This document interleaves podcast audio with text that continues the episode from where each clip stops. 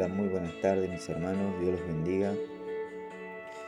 Quería compartir esta pequeña reflexión sobre el libro de Isaías, versículo, capítulo 53, versículos 4 y 5.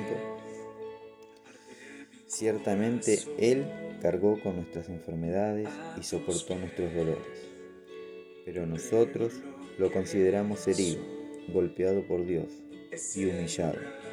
Él fue traspasado por nuestras rebeliones y molido por nuestras iniquidades.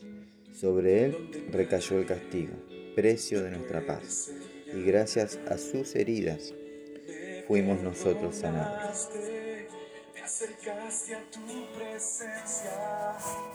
Yo calculo que a la gran mayoría nos ha pasado que cuando hablamos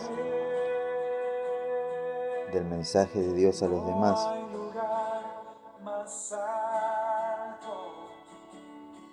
que muchos creen que, quizás nosotros no, no entendemos su dolor o lo difícil que se les es sobrellevar esas luchas. Ellos piensan que solo queremos eh, quizás motivarlos, pero no. Es que uno, como cristiano, como conocedor de la palabra, y del poder de Dios y de lo que ha hecho en la vida de cada uno de nosotros, sabe que la palabra de Dios tiene poder para levantar, para restaurar la vida de las personas, para sanarlos. Y nosotros solamente queremos compartir con los demás lo que lo que el Señor hizo algún día con nosotros.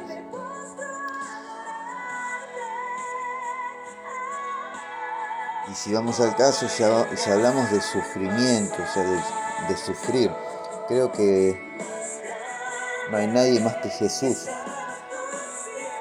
que pueda entender de dolor y de sufrimiento. Él fue rechazado, fue golpeado físicamente, eh, fue herido con palabras fuertes, crudas. Sufrió los juicios, siendo Dios, siendo el Hijo de Dios, sufrió el juicio de los, del humano, de las personas. Y cuántos otros más daños que ha, que ha pasado nuestro Señor Jesucristo. Cuando crees que nadie puede entender tu situación, yo te invito a que hables con Él. Jesús murió por ti y por mí. Todos nuestros errores, nuestras faltas, recayeron sobre Él para que hoy puedas entrar libremente en su presencia. Él te está esperando. Está con los brazos abiertos como cuando tú esperas la llegada de alguien que hace mucho que no ves.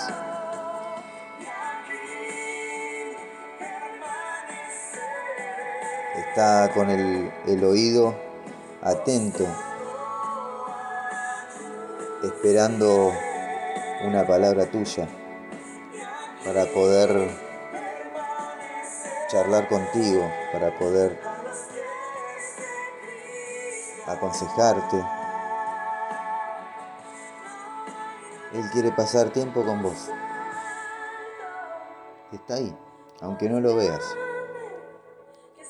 Aunque vos no lo puedas ver, Él está ahí a tu lado. Ayudándote en los momentos difíciles, en los momentos de soledad, en los momentos de angustia. Está en medio de tu, de tu enfermedad fortaleciéndote.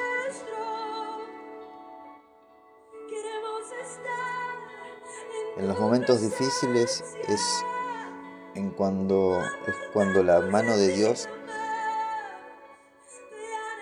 se nota más.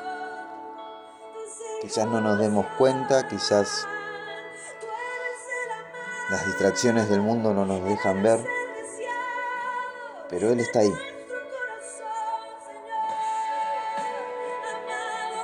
extendiéndote la mano, sosteniéndote, esperando por ti, esperando que, que tú alces tus ojos al cielo y clames a Él.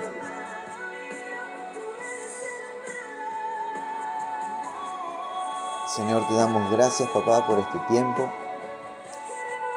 Oramos en el nombre de Jesús, Señor, dándote gracias principalmente, Señor, por lo que has hecho en la cruz del Calvario, Señor, por cada gota derramada, esa sangre preciosa que has derramado, Señor, por cada uno de nosotros, Señor.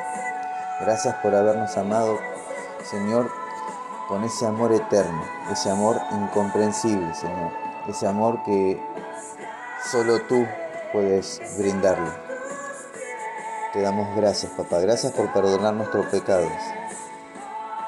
Señor, nos arrepentimos ahora en esta hora, Señor, de todas las cosas malas que hayamos hecho, de nuestros pensamientos, Señor, de, toda palabra, Señor, que hayamos tirado al aire, Padre. Nos arrepentimos de toda palabra de maldición y declaramos, Señor, en el nombre de Jesús,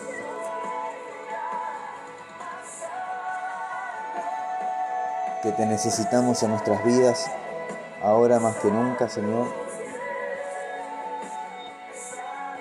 En estos tiempos difíciles, Señor, donde nuestra fe está puesta, está puesta a prueba, necesitamos de ti, papá. Te bendecimos, Señor. Te damos gracias nuevamente, Señor. En el nombre de Cristo Jesús, papá. A ti sea la gloria, la honra y la alabanza, Padre. Amén. Amén y amén. Bueno, mis hermanos, que tengan un buen comienzo de semana y los espero en el próximo audio. Dios los bendiga.